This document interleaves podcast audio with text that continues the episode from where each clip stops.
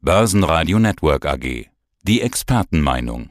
Ja, mein Name ist Andreas Scholz vom Finanzplatz Frankfurt und ich freue mich wieder auf zehn spannende Minuten, wenn wir über Geldpolitik und Finanzen reden, hier direkt sozusagen aus der Main-Metropole. Und über Konjunkturdaten reden wir auch, beziehungsweise nicht nur wir, sondern generell sind auch kleinere Konjunkturdaten vermehrt in den Fokus geraten. Heute kommen keine kleinen Konjunkturdaten, sondern die Zahl des Monats, sozusagen der US-Arbeitsmarktbericht. Es ist der erste Freitag im Monat und da wissen wir ja, was da passiert. Diese Zahl findet immer Beachtung. Manchmal ist sie ganz besonders wichtig, vor allen Dingen, wenn man über Veränderung der Notenbankpolitik nachdenkt. Und genau da sind wir ja gerade. Also wie wichtig wird diese Zahl? Ja, die letzte richtig starke, wichtige Zahl vor einem möglichen Startschuss in Sachen Tapering. Mensch, wie häufig haben wir darüber gesprochen, Sebastian, über das Thema Tapering. Und jetzt sind wir kurz vor dem Start.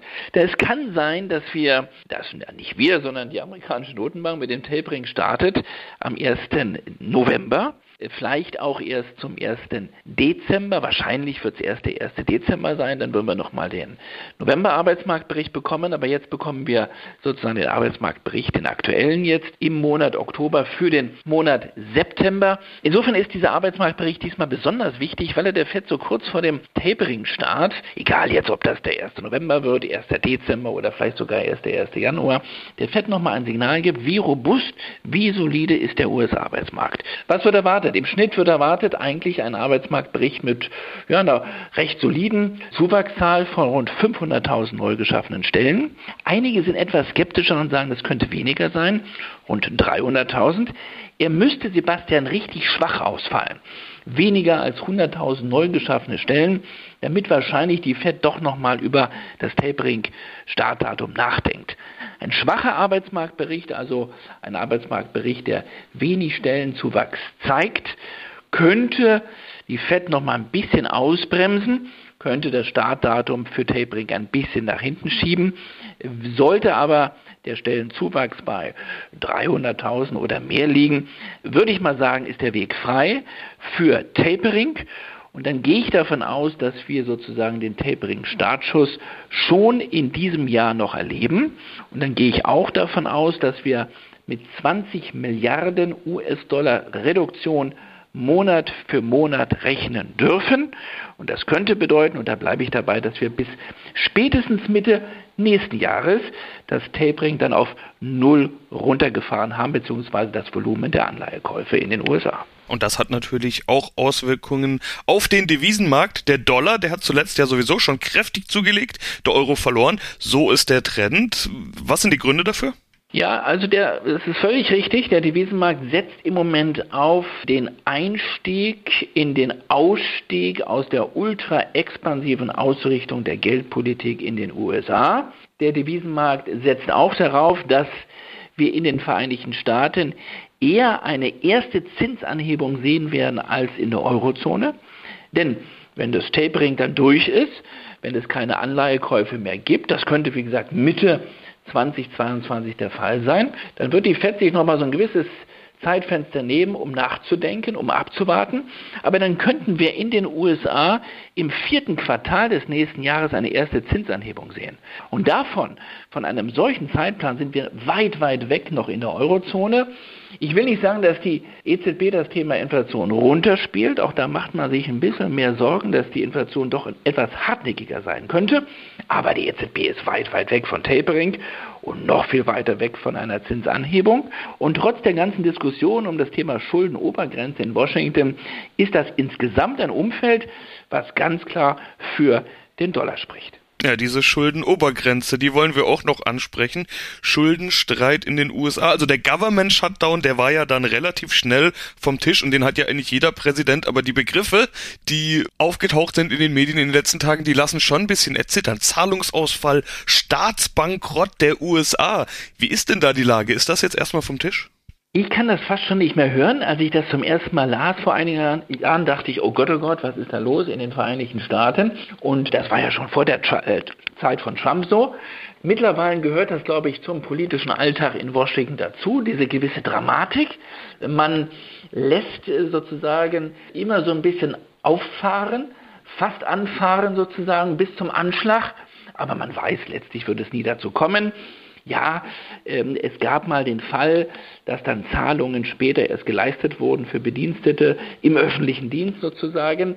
Das ist auch kein schönes Thema, aber letztlich gibt es in Washington immer einen Last-Minute-Kompromiss zwischen den Demokraten und den Republikanern. Es ist immer ein bisschen ein Spiel mit der Klippe und es ist ein gefährliches Spiel. Aber man weiß, beide Seiten wissen, sie dürfen es nicht zu weit und zu dolle treiben. Also auch hier sieht es wieder ganz klar nach einem Kompromiss aus. Die Vereinigten Staaten sind hoch verschuldet. Aber sie müssen keine Kompromisse eingehen mit anderen Ländern. Sie können die Schuldenobergrenze immer weiter hochfahren.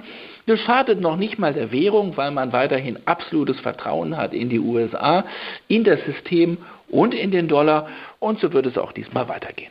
Und dann haben wir noch eine Frage zur FED und zwar eine Personalfrage. Bei der Notenbank blickt man immer als allererstes auf den Chef und der heißt Jerome Powell.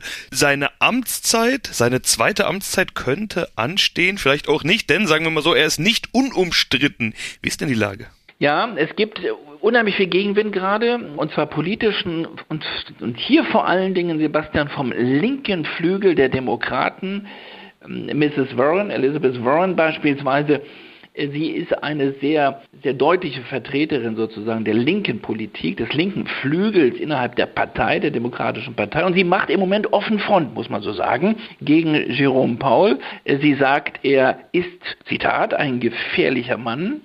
Er, er hat die Bankenregulierung zu weich gemacht. Er sollte also, das ist die Position der Linken, die Banken stärker an die Leine nehmen und das hat er nicht gemacht und äh, sie sagt auch, das wird er nicht machen und deswegen ist er gefährlich und deswegen soll er weg. Das ist die Position der Linken.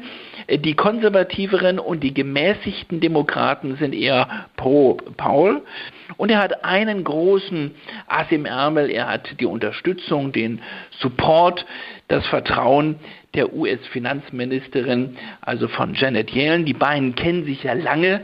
Sie haben gemeinsam unter einem Dach gearbeitet, nämlich in Washington bei der Fed. Sie schätzen sich auch politisch. Und insofern gehe ich davon aus, dass Präsident Joe Biden wahrscheinlich, um auch ein Zeichen zu setzen gegen die Linke innerhalb der Partei, sich dann doch für eine zweite Amtszeit aussprechen wird. Aber Paul braucht natürlich die Mehrheit im Senat. Seine Amtszeit geht formal juristisch bis Ende Februar 2022. Er muss diesen Gegenwind jetzt aushalten. Schafft er das, dann stehen die Chancen nicht schlecht für eine zweite Amtszeit. Interessant ist aber auch, dass die Fed derzeit eine Finanzaffäre erschüttert. Es gab schon Rücktritte von beispielsweise dem Notenbank-Vize Robert Kaplan. Der hat wohl private Geschäfte getätigt und zwar kurz vor bzw. nach einer Rede von Paul. Das kam jetzt raus. Peinliche Angelegenheit und er stellt natürlich die FED in kein gutes Licht und sorgt für zusätzlichen Gegenwind äh, für Paul, aber ich würde mal sagen, er hat ganz gute Karten eigentlich für eine zweite Amtszeit. Ja, dann bleiben wir gedanklich in Washington. Nächste Woche ein anderer wichtiger Termin. Herbsttagung IWF und Weltbank. Und in den Schlagzeilen liest man jetzt vom perfekten Sturm. Was kommt da auf uns zu? Ja, man kann das also doppeldeutig sehen, weil es gibt wirklich im Moment einen perfekten Sturm für nämlich den IWF. Die Chefin ist deutlich unter Druck. Und wenn wir eben über Paul geredet haben und Gegenwind, dann ist der deutlich schärfer für die derzeitige Chefin des Internationalen Währungsfonds. Das ist die Bulgarin Kristalina Georgieva. Und sie soll, und zwar in ihrer Zeit als Chefin der Weltbank, offenbar in Manipulationen verwickelt worden sein oder sie war verwickelt. Es ging da um bezahlte Länderratings. Das wirft man ihr vor. Sie sagt natürlich, da ist nichts dran. Kommt jetzt äh, vom Timing her sehr passend, sehr unangenehm, weil völlig richtig. Kommende Woche steht die traditionelle Herbsttagung an in Washington von EWF und Weltbank. Mehr digital als analog, aber auch der Bundesfinanzminister und äh, möglicherweise bald Kanzler Olaf Scholz wird am Donnerstag nach Washington fliegen. Normalerweise wäre ich auch da, aber Das Treffen wird sehr klein diesmal gehalten, wegen der Pandemie. Aber es ist ein ganz, ganz spannendes Treffen.